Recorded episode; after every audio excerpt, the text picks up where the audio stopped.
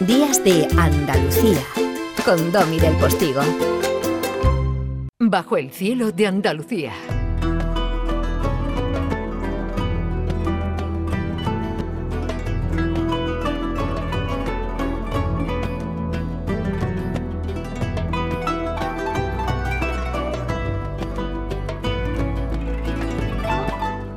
Normalmente cuando le damos los buenos días a nuestro Indiana Jones particular, a Manolo Navarro, no solo lo hacemos de corazón, sino preguntándonos dónde está. Parece ser que anda un poco de descanso, reflexionando sobre toda su vivencia en la Anatolia turca, porque eh, su pasión turca se han llamado Satal Hoyuk y Aslan Tepe que probablemente atesoren el origen de los estados. Los hallazgos en su viaje por esa Anatolia han dejado impresionado a nuestro Indiana Jones andaluz. Hablamos de por qué se cree que se ha descubierto en esos lugares cargados de historia el origen de una sociedad igualitaria en el desarrollo de la humanidad y del nacimiento del Estado como tal.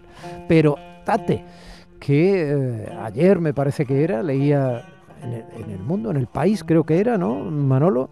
Eh, precisamente sí, país, algo sobre esos hallazgos, ¿no? Que tú que tú has, has, reconocido de facto, que tú has tocado, palpado, olido, desayunado, magnífica comida turca, todo esto.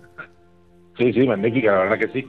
Sí, en efecto, el diario El País hacía eco el, el, viernes, el jueves o el viernes de esta semana de, de, bueno, de unos yacimientos de los que hemos hablado aquí, de los que hemos hablado en directo, de los propios yacimientos, que son Gobekli Tepe y Kalajantepe, yacimientos, perdona, que ya tuvimos la oportunidad de de anticipar su, su descubrimiento. Hablamos en este caso de Karajantepe en el mes de septiembre pasado, gracias bueno a la a las fuentes que tenemos investigadores en, en, Turquía trabajando en estos menesteres y que bueno han saltado a la primera línea eh, de la actualidad mundial arqueológica y que bueno pues hemos tenido la, la oportunidad de poder contarle a nuestros queridos oyentes desde desde mismo, ¿no? In situ, ¿no?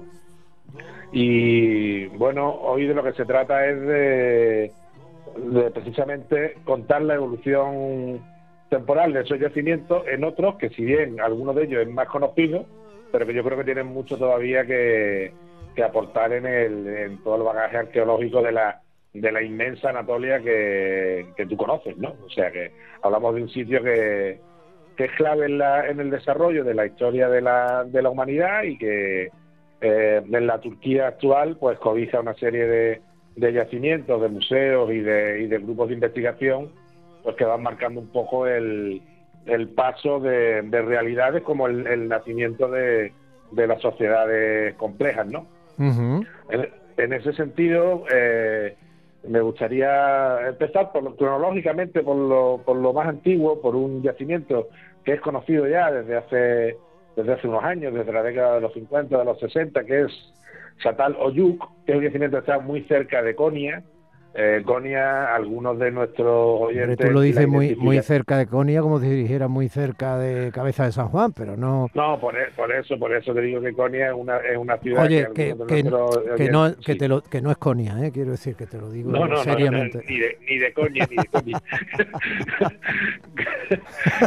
no, pero seguro, seguro que algunos de nuestros oyentes que hayan viajado por Capadocia, mm. que, que, seguro que habrá muchos que, que, lo hayan hecho. Yo, yo he tenido la suerte, he tenido la suerte de estar allí. Los, que, que es muy además, sí, sí. sí, identificarán Konya porque es la ciudad donde eh, bueno se rinde culto y pleitesía al gran Rumi, el gran poeta sucia Metlana, el gran santo, eh, y es donde bailan los derviches quiróvagos todos los años especialmente en el, en el subfestival del mes de diciembre. Sí. Festival que nosotros tuvimos la, la fortuna de, de, poder coincidir con su celebración y, y poder presenciar ¿no? En, lo que es una de las celebraciones, una de las celebraciones de, religiosas que yo más bonitas que, he visto y la verdad más emocionantes, ¿no? Pues bueno, pues muy cerquita de, de Conia, en torno a una hora de viaje en coche aproximadamente, 45 minutos, eh, en unas llanuras que, que, eran inundables, que eran una especie de, de salinas, de marisma, sí. eh, sobre una colina, sobre un tel que se excava, como te digo, desde la década de los 50, el, el yacimiento de el yacimiento de Satal, Satal Oyuk, que estamos hablando hace de un yacimiento que tiene unos 9.000 años aproximadamente, hace mucho tiempo ya. Y es un yacimiento en el que se pueden ahora mismo ver dos zonas distintas que han sido excavadas.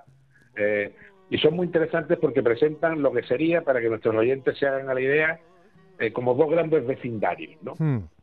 O sea, no estamos hablando de un yacimiento en el que tenga unas estructuras palaciegas, que tenga una estructura de un edificio principal, de un templo, de un sitio singular, sino que es más bien todo lo contrario. Estamos ante una sociedad, eh, según dicen los, arqueólogos, mm, completamente igualitaria.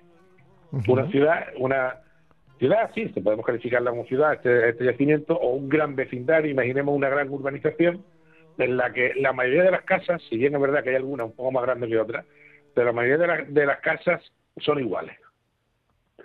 Y esto. Eh, Fíjate que yo te iba a preguntar, ¿es deseo de los arqueólogos que investigan que eso fuera así? ¿O en qué se basan de verdad? Y me acabas de decir algo que yo no había pensado. El hecho de que efectivamente te encuentres los vestigios de una ciudad antigua y que todas las casas sean más o menos iguales, o sea, que no se vean chozas y grandes palacios. Exactamente, no, no se palpa, eh, no se aprecia esa diferencia. Que diga, bueno, hay unos edificios, unos templos del poder y unos templos de la religión, unos edificios principales, unas casas que se mantienen eh, al margen, aisladas espacialmente de las demás, hmm. sino que lo que vemos es, es un conjunto de viviendas, eh, una muy abigarrado, unas pegadas a otras, probablemente las que se entraba por, por la parte superior, por el techo. viviendas que son no son unas viviendas primitivas como podemos imaginar, sino que si, si puedes ver, por ejemplo, una réplica que hay en el Museo de Ankara, en el Museo de las Civilizaciones, que es donde además se guardan y se exponen eh, todos los materiales pertenecientes a la excavación de, de Sataloyuk, o la mayoría, o la mayor parte de ellos, eh, te das cuenta que son unas casas en las que podría vivir hoy en día perfectamente.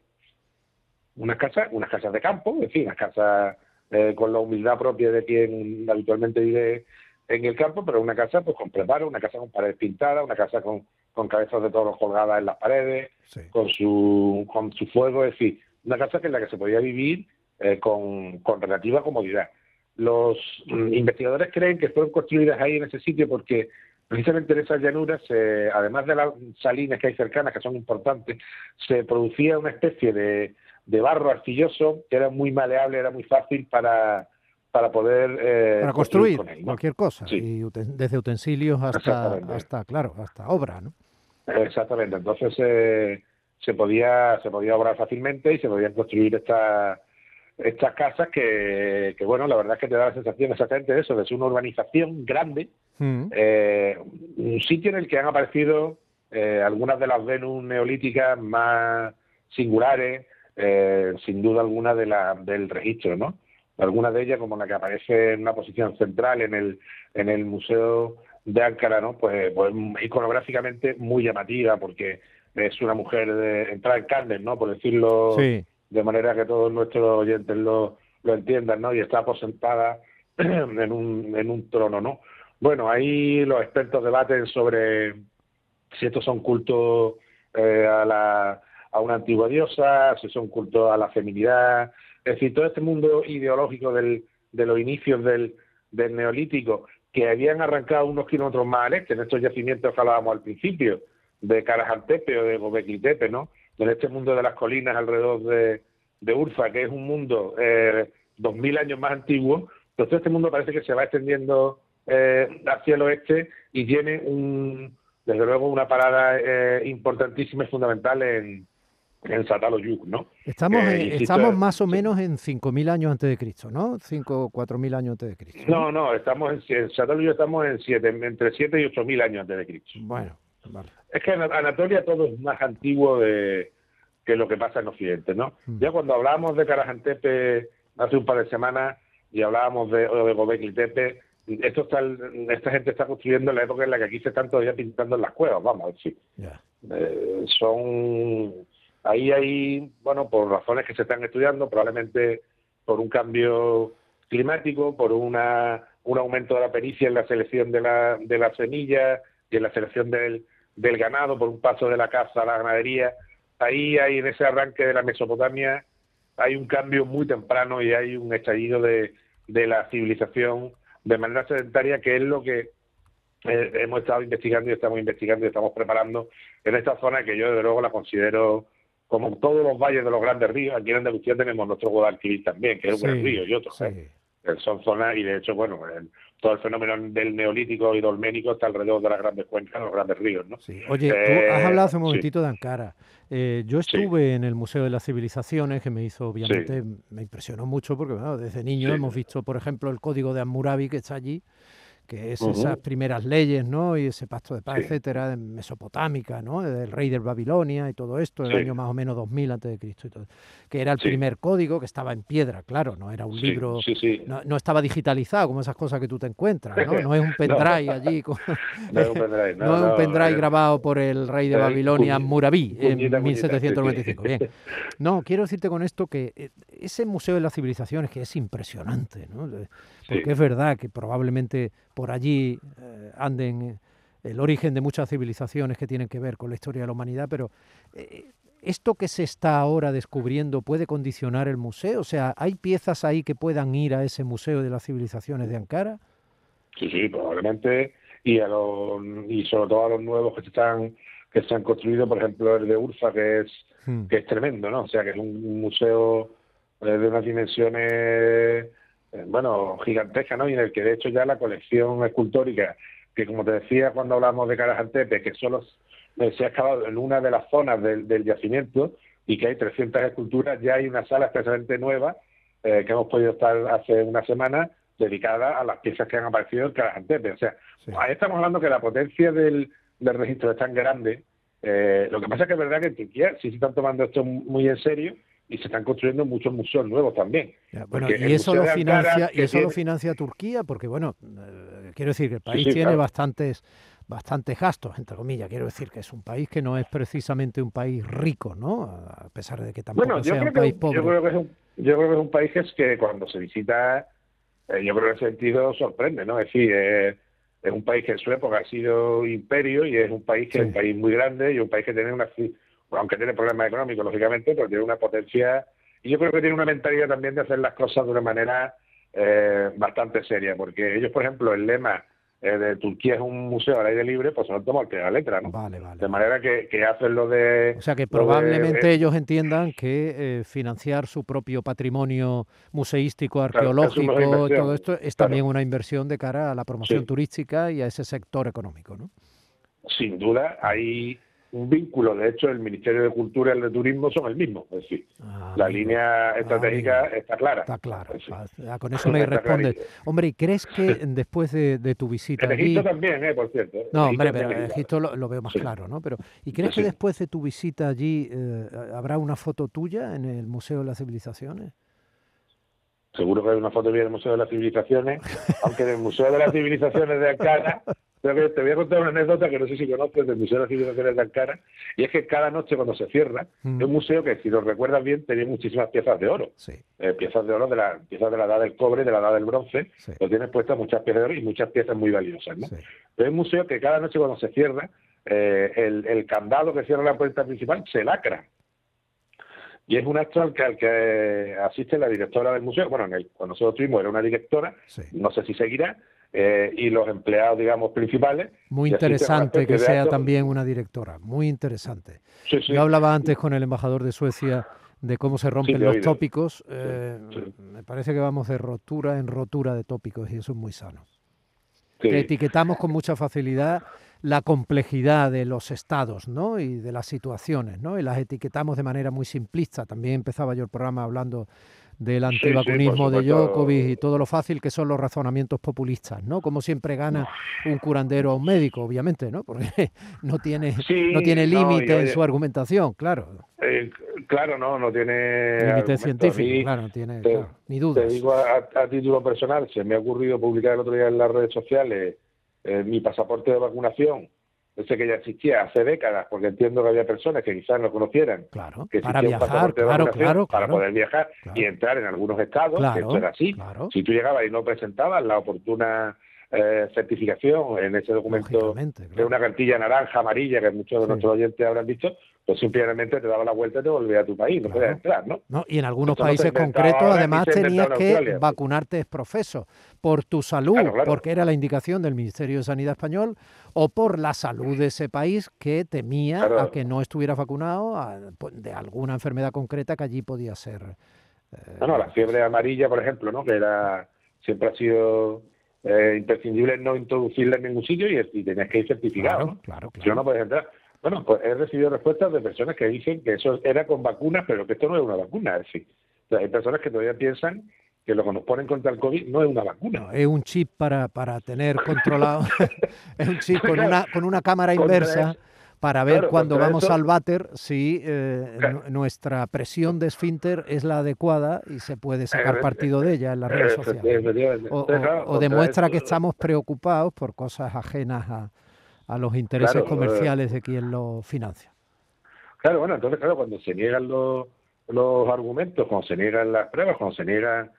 Claro. es muy difícil, ¿no? Realmente estamos en... Y eso es verdad que eh, en el sobre la imagen del, de algunos países, pues pesa, ¿no? Es decir, lo que decía hace un momento, y, y, en el caso. Imagínate en el siglo XVIII. Imagínate en el siglo XVIII cuando a los niños, insisto, a los niños les ponían en el brazo el virus de la vaca infectada ¿eh? de viruela y se lo inyectaban en el brazo y generaba una pústula. Entonces, ¿qué podía haber hecho esta gente con las redes sociales respecto a eso? Bueno, pues imagínate, pero es como con las dosis de, de la COVID. ¿no? Yo una cosa, un caso que cuento recurrentemente y que mi madre, si me está escuchando, se acordará bien, es de la vacuna antitetánica, ¿no? O sea, yo me ponía vacuna antitetánica cada vez que me caía al suelo. Hmm. Después vino la que duraba un mes, que eso hmm. ya era un hito, hmm. porque ya solo me tenían que poner una al mes. Después vino la que duraba un año.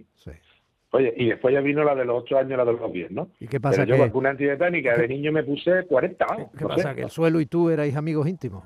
El suelo y yo éramos muy amigos porque mi calle era una calle empedrada, cada vez que te caía, o te mordía un perro, te pasaba no sé qué, o te pegabas con algo, pues claro, subíamos un tejado, nos poblábamos en el cuartel de la Trinidad, en fin, cualquier cosa de estas perderías que hacíamos de niños, pues te acababa herido a la mitad de los días, ¿no? Con lo cual acabábamos con la vacuna, eh, pues la antidotánica puesta un, como el que dice, un día sí, un día no, ¿no? Y no pasaba nada. Feliz año nuevo a tu señora madre, ¿eh?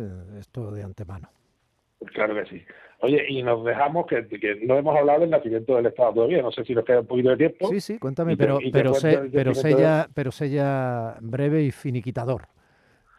Mira, el, nacimiento del Estado, que es otro de los grandes debates que tiene la historia y la arqueología, eh, hemos estado en un yacimiento que está relativamente cerca de Conia, a unas tres horas en, en coche aproximadamente, ¿no? Está más hacia el este, en una ciudad que se llama Malatia, ¿no? Eh, que además cuando llegamos, por cierto, nevaba y, en fin, un paisaje muy, muy bonito. Y es un yacimiento que es también muy antiguo, pero más, más reciente, del entorno del 3500 antes de Cristo. ¿Vale? Estamos hablando de cuando más o menos se, se levanta el dolmen de Menga en Málaga. Sí. Un poquito después, ¿vale? Porque si el dolmen de Menga es del 3800, como se ha datado eh, últimamente, está muy calibrado, pues esto es del 3500. en Antequera, en, Antequera, sé preciso. kilómetro cero de las Andalucías, en Antequera. Kilómetro cero de, de las Andalucías y de, y tantas cosas. Eh, en este yacimiento de Aslantepe es otro hotel, es otra colina de estas que, si bien por fuera tiene aspecto de, colina, por dentro se sabe que está eh, llena de construcciones, de edificaciones, ¿no? Hmm. Que esa es la manera en la que se, en la que se construye la colina, por relleno de, su contenido. Eh, aparece justamente una edificación que nos lleva a todo lo contrario de Santa Lucia. Aquí, en vez de ser, como decíamos antes, una especie de comunidad de vecinos, casas todas iguales, lo que aparece es un palacio, que además es un palacio con un salón del trono claramente diferenciado. Claramente diferenciado. Y que además ocupa el espacio principal. Ni siquiera los espacios dedicados al culto, a la religión, están por delante del espacio en el que el rey se exhibe y comparece ante sus súbditos. De hecho, el templo principal está detrás del trono. Y eso puede hacer pensar, en cierto modo, que ese es la autoridad máxima y por lo tanto todo lo que estaba bajo su autoridad podía ser un territorio concreto. Efectivamente, eso, es lo que pensar que estamos ante una ante ya una estructura política, eh, digamos, jerarquizada, porque además en el trono aparecen unas las primeras espadas en forma de lengua de carpa que se conocen, que son unas espadas maravillosas, Eh, y además también en unas habitaciones cercanas aparecen un montón de sellos, de sellos que, que han contabilizado los funcionarios. ¿no? Es interesantísimo. lo vamos a dejar aquí, Manolo. Lo vamos a dejar aquí. Lo dejamos. Sí, yo sé que es un pozo maravilloso sin fondo en este caso, pero lo vamos a dejar aquí. La, sí te voy a hacer una pregunta fundamental. Eh, el otro día estuviste hablando desde el castillo de Cumbres Mayores. Eh, ¿Ha venido la guitarra o no ha venido? Ha venido la guitarra y está afinada. La guitarra pata negra. La guitarra pata negra está afiladísima. Afiladísima. Hasta la semana que viene. Adiós, un abrazo. Días de Andalucía con Domi del Postigo, Canal Sur Radio.